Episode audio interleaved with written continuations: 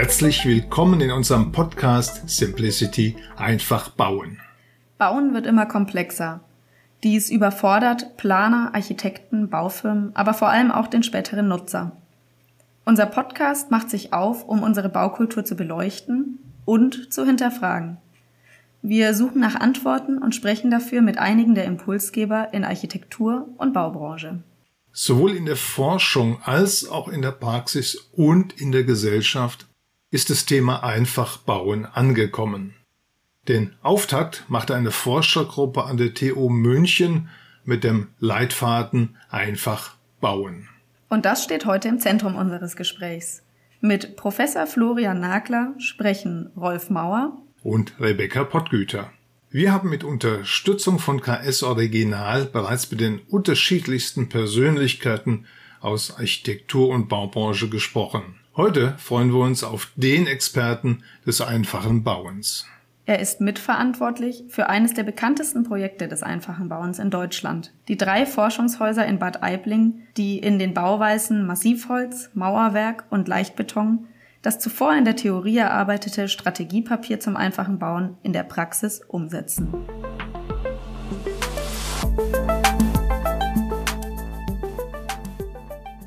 Herr Nackler, wir freuen uns, heute mit Ihnen sprechen zu können. Wir sind ja alle viel beschäftigt und es ist gar nicht so einfach, zwischen den Verpflichtungen aus Forschung und Architektenantrag einen gemeinsamen Termin zu finden. Heute hat's geklappt. Ja, heute hat's geklappt. Sie setzen sich mit dem Thema einfaches Bauen auseinander. Wollen Sie uns einen Überblick geben und, und unsere Hörer mit einer kurzen Erläuterung zu Ihrer wissenschaftlichen Arbeit und zu der gebauten Praxis abholen? Ja, also dieses Thema einfach bauen ist für mich nicht einfach vom Himmel gefallen. Das hat natürlich eine Vorgeschichte.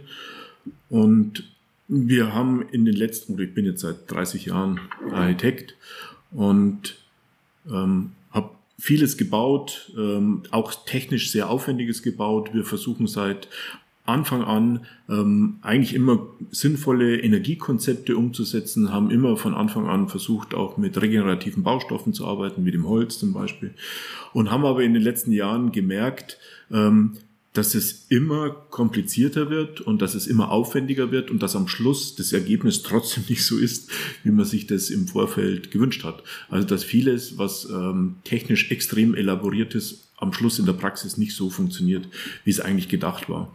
Und ähm, ein Beispiel ist das eigentlich super erfolgreiche und auch sehr schöne Schmuttertal-Gymnasium in Diedorf.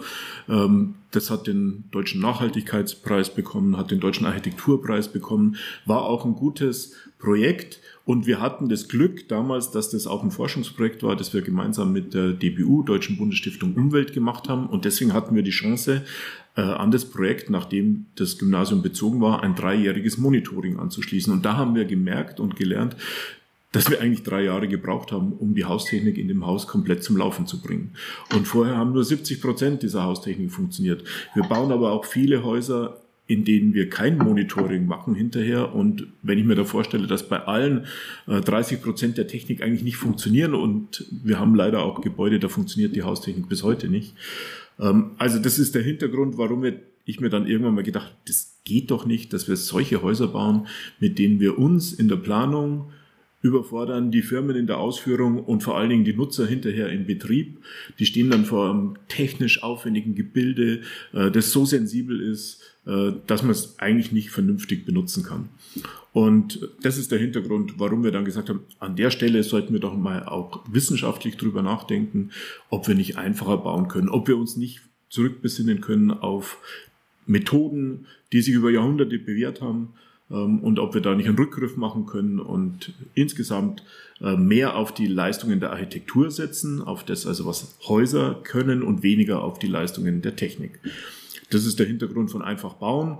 Dann haben wir einen Forschungsantrag gestellt bei Zukunft Bau in Berlin beim ähm, Bundesbauministerium und haben den genehmigt bekommen und haben dann gestartet, ähm, erstmal mit so einer Grundlagenforschung, was ist eigentlich ein optimaler Wohnraum im Hinblick darauf, dass er im äh, Sommer so wenig wie möglich Überhitzungsstunden hat, im Winter so wenig wie möglich Energie verbraucht, gleichzeitig aber gut belichtet ist Und da war das Ergebnis ganz interessant eigentlich. Wir haben da unterschiedliche Raumkonfigurationen ausprobiert.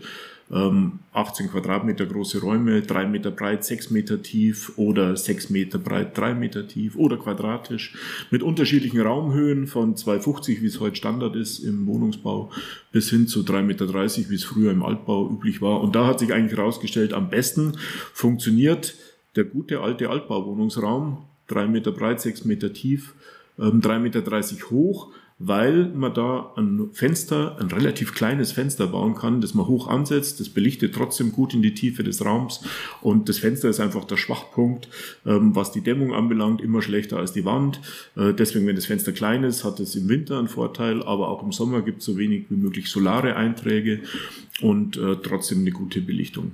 Und auf der Basis sind wir dann weiter im, im Forschungsprojekt vorangeschritten. Wir wollten auch einen Beitrag dazu leisten, ähm, einfach die verschiedenen Materialien, mit denen bei uns üblicherweise Wohnungsbau betrieben wird, äh, zu überprüfen und wie einfach man es denn eigentlich machen kann im Gegensatz zu dem, was gängige Baupraxis ist.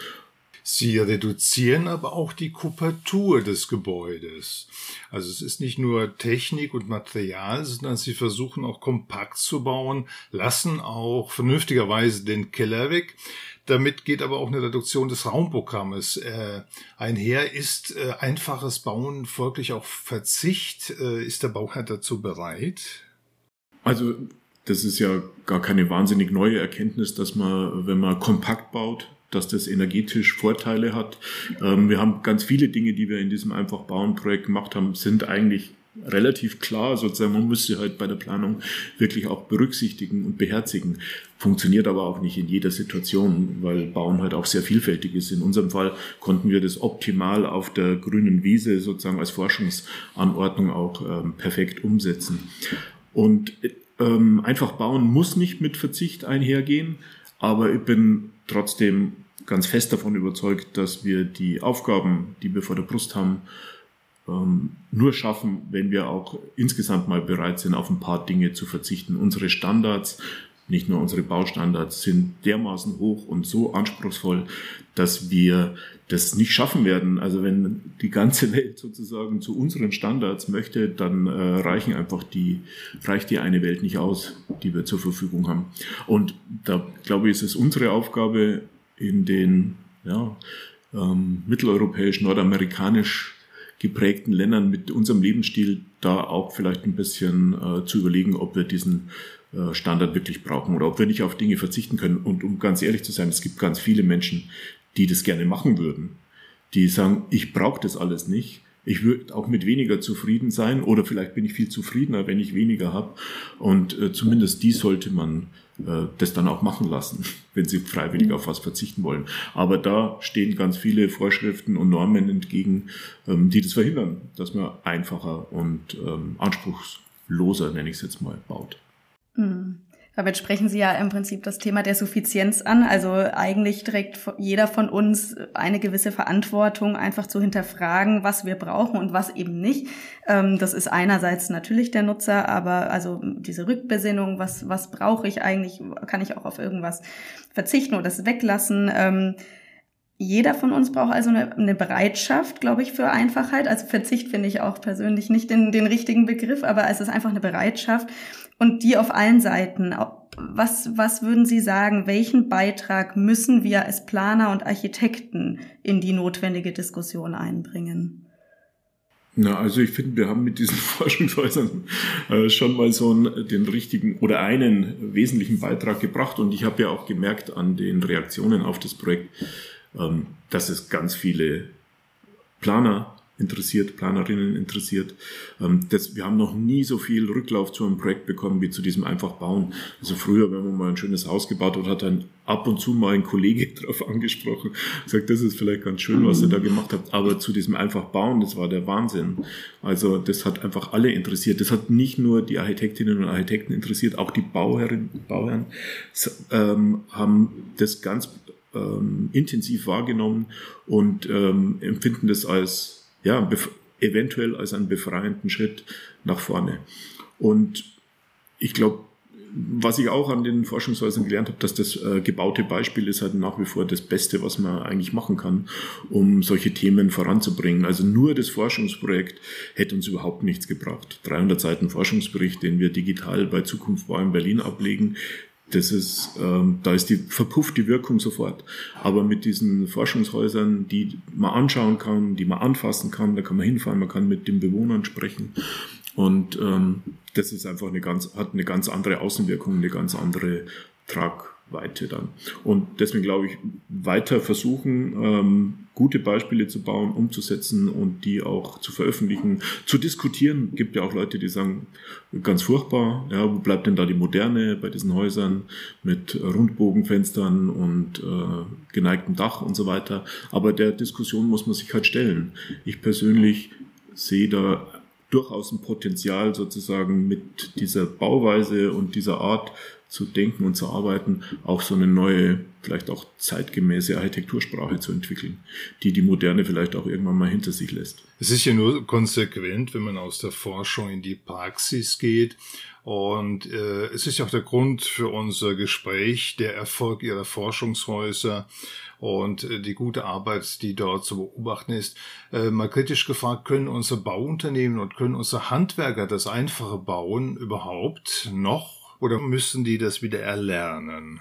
Also ich würde mal sagen, es gibt auch sehr viele äh, Bauunternehmer, die da ein echtes Interesse haben, ähm, aus dieser Vorschriftenfalle rauszukommen mit hochaufwendigen Bau Weisen und Bauarten. Wir hatten neulich so ein habe ich eine Führung gemacht in Bad Aibling für das Baugewerbe. Und da haben wir vorher gedacht, hm, also jetzt, da wird es jetzt wahrscheinlich ganz viel Kritik geben, ähm, weil das Baugewerbe natürlich auch die Produkte oder die Bauindustrie war es eigentlich dann, die Produkte herstellen, die wir alle weggelassen haben bei unseren Forschungshäusern, keine ähm, komplizierten Stürze, ist alles äh, da beiseite gelassen. Und dann war es ganz anders das waren lauter äh, Unternehmer, die so irgendwie zwischen 20 und 80 Leute hatten. Und die haben alle gesagt, ach, endlich mal so ein Vorschlag, wie wir aus, ähm, wie wir das wieder einfacher machen können. Die finden es auch furchtbar, was sie alles bauen müssen. Wozu sie auch gezwungen werden, sozusagen durch Vorschriften. Die hatten sogar schon einen kleinen Arbeitskreis gegründet, wie sie einfacher bauen können und die fanden es einen total befruchtenden Austausch. Wir haben uns auch verabredet, dass wir uns regelmäßig treffen und unsere Erkenntnisse austauschen. Also es sind auch die Firmen, die müssen das nicht lernen, glaube ich, obwohl das Bauwesen ansonsten schon auch, muss man sagen, schon auch ein bisschen da niederliegt, wenn man ganz ehrlich ist. Also für viele ist es halt Praxis, dass man Lücken mit Bauschaum schließt und so. Also mhm. da, da gibt es schon viel zu tun auch. Aber es gibt durchaus auch Firmen, die ähm, das sofort aus dem Stand könnten und die auch äh, eine große Sehnsucht haben, wieder so zu arbeiten, auch handwerklich mhm. zu arbeiten. Ja, da sprechen Sie eigentlich genau das an, dass wir ja die Bauweise, um, über die wir sprechen, theoretisch aus den früheren Gebäudegenerationen kennen. Ja? Also das Bauen ohne Haustechnik mit einer monolithischen Anwendung von Materialien, das ist ja nichts ähm, Neues, sondern eher eine Art Rückbesinnung. Ähm, Frau Dr. Lemaitre sagte auch in einem unserer vorherigen Gespräche, dass dass es eigentlich absurd ist, dass wir ja überhaupt diesen Begriff des einfachen Bauens, ja, dass wir das überhaupt ähm, hier so, dass der, der hat ja gerade einen enormen ähm, Zuwachs und äh, das ist ein, ein sehr zentrales Thema und es ist wichtig, aber eigentlich sollten wir gar nicht darüber sprechen. Eigentlich sollte es selbstverständlich sein. Und ähm, Sie haben gerade schon angesprochen, ähm, die, die, die Vorschriften, die Normen sind natürlich ein Grund für diese Komplexität, die sich im Laufe der Jahrzehnte entwickelt hat es ist ja wirklich ein ähm, seit langer Zeit eine Entwicklung in eine Richtung. Es gibt immer nur das Mehr an Komplexität. Was ist aus Ihrer Sicht neben den Normen und Vorschriften, was sind Dinge, die da so, die das Ganze mit vorangetrieben haben, dass wir immer nur in diese eine Richtung gekommen sind? Ja, es sind schon die, die Vorschriften, die sich so und, und aber auch unsere Vorstellung davon, ähm, was wir unbedingt haben wollen oder haben müssen. Jetzt nicht alle, aber äh, in Teilbereichen. Also wenn wir uns mal so ein Beispiel anschauen, der Schallschutz. Schallschutz im Wohnungsbau ist ja eine ganz große Nummer, vor allen Dingen, wenn man mit Holz baut, ist es äh, wirklich total schwierig, einen erhöhten Schallschutz ähm, zu gewährleisten. Und die Mindestanforderungen im Schallschutz sind eigentlich aufgrund der Rechtsprechung der letzten Jahre gar nicht mehr umsetzbar, vielleicht im äh, sozialen Wohnungsbau bei vermieteten Wohnungen, aber wenn irgendwas Eigentumswohnungen wird oder so, dann muss man überall den erhöhten Schallschutz gewährleisten. Das ist total aufwendig und äh, kostet viel Geld, kostet auch viel Ressourcen, das zu machen. Und jetzt wissen wir aber doch alle, es gibt ganz viele Altbauten, die haben einen ganz schlechten Schallschutz. Der ist äh, viel schlechter als nur die Mindestanforderungen im Schallschutz. Und trotzdem wohnen da Leute drin, die sind wohnen gerne in ihren Häusern, ja, würden nie ausziehen, weil die Häuser halt eine tolle Qualität haben. Also wir müssen einfach schauen, wo sind denn wirklich die Qualitäten, die wir brauchen? Ist es der perfekte Schallschutz, wo man gar nichts mehr mitkriegt von seinen Nachbarn? Oder ist es vielleicht auch nicht schlecht, dass man hört, dass noch jemand im Haus ist? Ähm, könnte auch was Positives sein oder dass man draußen hört, ob ein Auto vorbeifährt oder ob der Wind geht oder ob er nicht geht. Ja, das kriegen wir alles gar nicht mehr mit. Gibt es auch schon Forschungen dazu, die sagen, dass das krank macht, wenn man gar nicht mehr mitkriegt, was um einen rum passiert, dass die, das wirklich überhöht ist, sozusagen, diese Anforderung. Ja, aber es gibt halt einfach, um schön, gesund und gut zu leben, ähm, gibt es Dinge, die äh, viel wichtiger sind als jetzt ähm, unsere Anforderungen an Schallschutz zum Beispiel schöne Materialien, ja, schöne, einfach geschnittene Wohnungen, Wohnungen, die man umnutzen kann, ähm, die man anders verwenden kann, ähm, als sie ursprünglich geplant waren. Robust, einfach robuste Häuser, also sozusagen, die viel mitmachen. Und nicht umsonst sind das halt die Häuser aus dem 19. Jahrhundert, die, wo eigentlich alles drin stattfindet, ja, robuste Baustrukturen, gute Materialien, Materialien, die man auch umbauen kann, ähm, und deswegen funktionieren die so gut und sind auch so beliebt. Kann ich nur bestätigen. Ich wohne auch in einem Altbau und würde es nicht eintauschen wollen. Auch wenn man den Nachbarn manchmal über sich trampelt hört. Herr Natter, äh, Außenwände und Dächer sind ja die teuersten Flächenbauteile und Sie hatten ja vorhin selbst die Schwächen der Verglasung des Fensters angesprochen. Müssen wir dazu eine andere Architektur finden? Müssen wir, wir haben ja gerade gehört, dass äh, Rebecca Pottgüter den Altbau äh, sehr sympathisch findet und gerne darin wohnt. Und viele sehnen sich nach solchen Räumen. Haben wir zu viel Glas gebaut? Müssen wir neu denken? Müssen wir äh, Architektur kompakter denken? Wie ist Ihre Meinung? Ja, also da bin ich mir ziemlich sicher, das ist für mich eine wesentliche Erkenntnis aus dem Forschungsprojekt, dass wir einfach den Anteil der Glasflächen reduzieren müssen.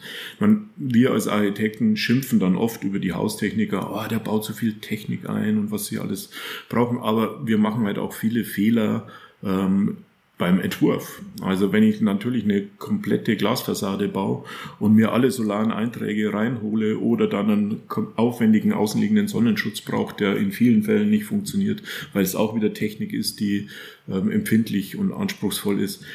Wenn wir diese Fehler machen, dann dürfen wir uns auch nicht beschweren, dass andere sozusagen dann äh, versuchen, unsere Fehler zu kompensieren. Also da bin ich mir ziemlich sicher, Reduzierung von Glasflächen ist ein das Thema ähm, der nächsten Jahre. Also daran werden wir nicht vorbeikommen. Und es macht auch keinen Sinn, jetzt zu sagen, ja, dann machen wir halt statt der Dreifachverglasung eine Vierfachverglasung und was weiß ich alles. Und immer wieder den Versuch sozusagen, dass die technische Optimierung, da müssen wir einfach mal drüber nachdenken, ob das überhaupt äh, der richtige Weg ist sozusagen oder ob man nicht einfach in eine andere Richtung marschieren muss. Eben wieder zu ja, mehr Wand, weniger Fenster. Und es ist auch nicht so, dass unsere Häuser schlecht belichtet werden. Ja? Also auch das haben wir ja durch die Simulationen im Vorfeld schon geprüft. Die Bauordnungen, die fordern ja eigentlich, dass man für jeden Aufenthaltsraum ein Achtel der Grundfläche als Fensteröffnung Obermaß äh, haben muss. Und das haben wir eigentlich äh, in den Simulationen gemerkt, dass dieses Achtel der Grundfläche ziemlich genau bei uns das Optimum war, sozusagen, äh, wenn wir das ein, wenn man gerade also die Mindestanforderungen der Bauordnung einhalt, einhält, dann funktioniert das für die Belichtung gut, war aber dann für sommerlichen Wärmeschutz und äh, Energieverbrauch im Winter eigentlich das Optimum. Ja, Sie sprechen es an, äh, das Thema Technik. Ähm, wir versuchen ja dann zusätzlich ähm, nochmal diese Technik mit mehr Sensoren und smarteren Gebäuden die immer teurer werdende Energie wieder einzusparen. Und das ist genau dieser Kreislauf, äh, den Sie auch ansprechen. Immer ein, wir haben einen immer größeren Mehraufwand bei Technik, dann aber auch bei der Betriebsenergie, beim Unterhalt, bei der Wartung.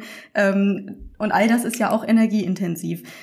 Diese Komplexität, dieser Kreislauf der Komplexität, ähm, verhindert das eigentlich ein sinnvolles, nachhaltiges Bauen?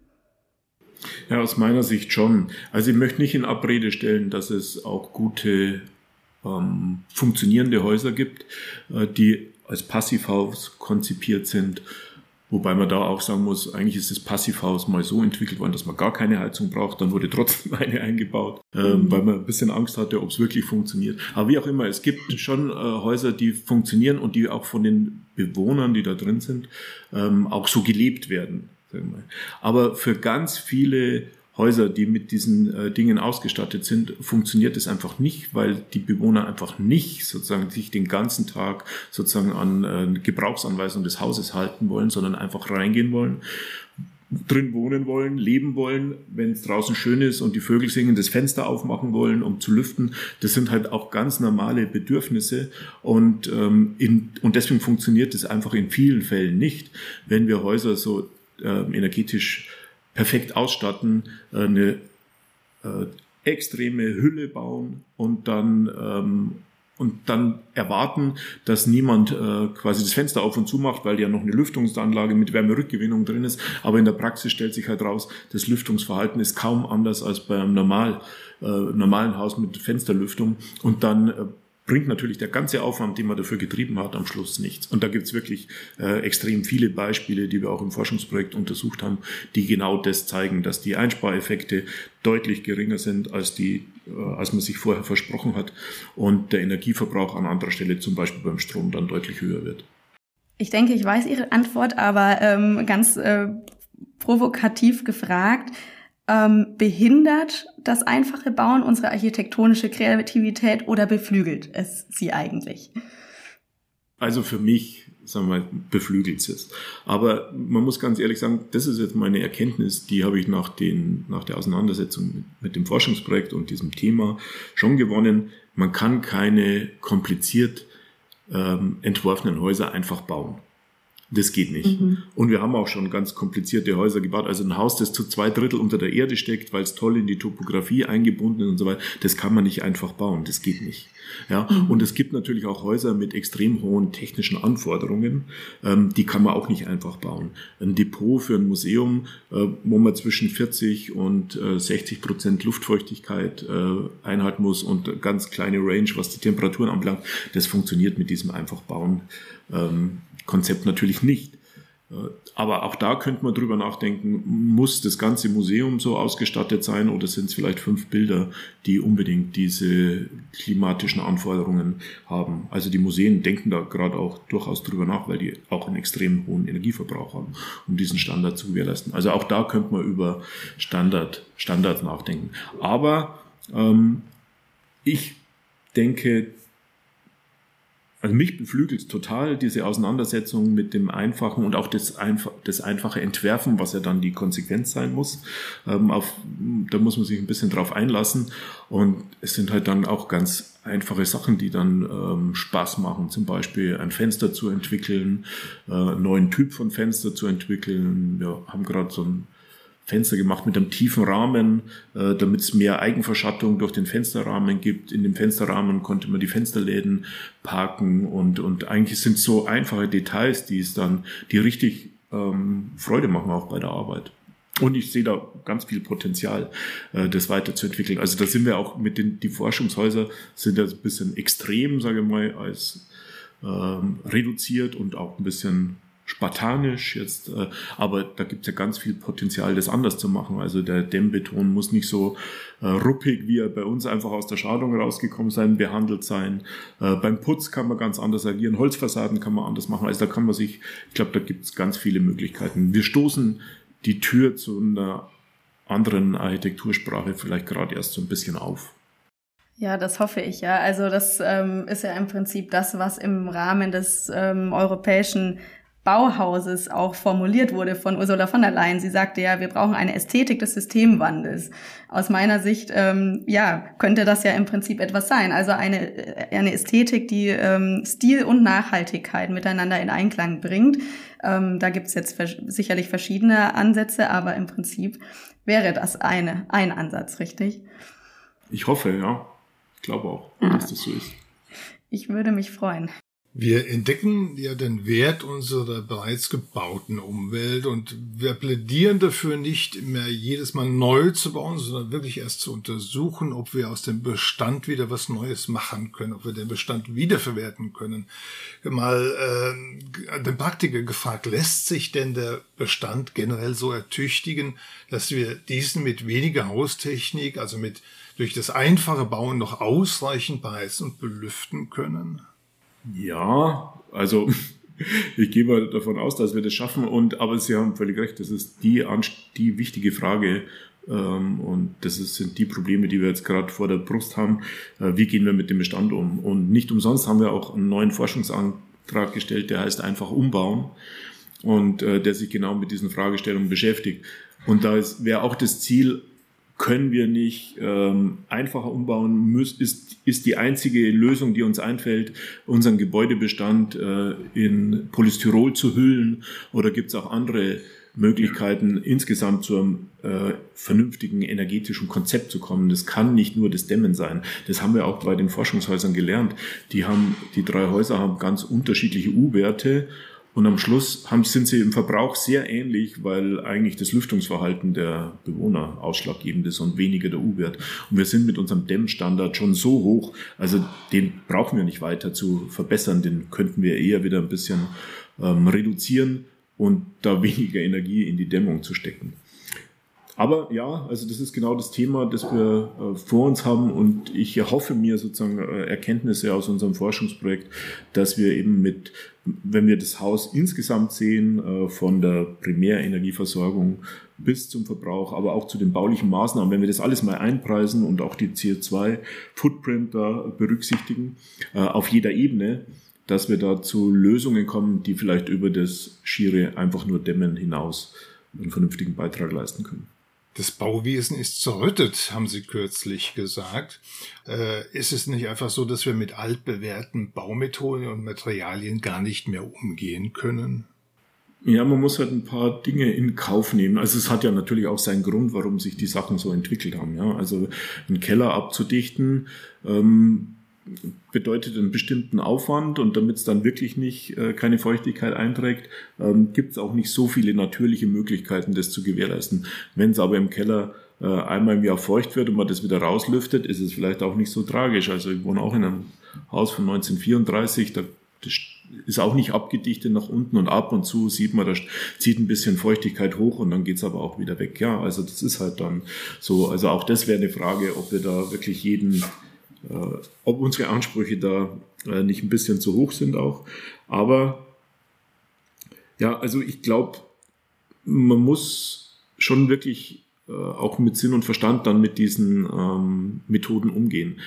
Was ganz furchtbar wäre, wenn jetzt sozusagen äh, man quasi aus diesem einfach bauen sich immer, also wenn der jetzt mal der Investoren, äh, der Investor äh, sich die einfachsten Punkte sozusagen aus dem einfach bauen rauspickt und sagt, ah, das mache ich, das lasse ich alles weg, weil da spare ich mir Geld und vergisst aber, dass das ein Gesamt das Konzept ist. Also unser einfach Bauen beruht halt schon auf, auf mehreren Dingen, die da zusammenkommen. Zum Beispiel Raumhöhe ist ein ganz wesentliches Kriterium ähm, bei unseren Forschungshäusern. Die sind im lichten drei Meter zehn hoch, was die Bewohner auch als richtigen Luxus trotz der ganzen Karg Kargheit empfinden.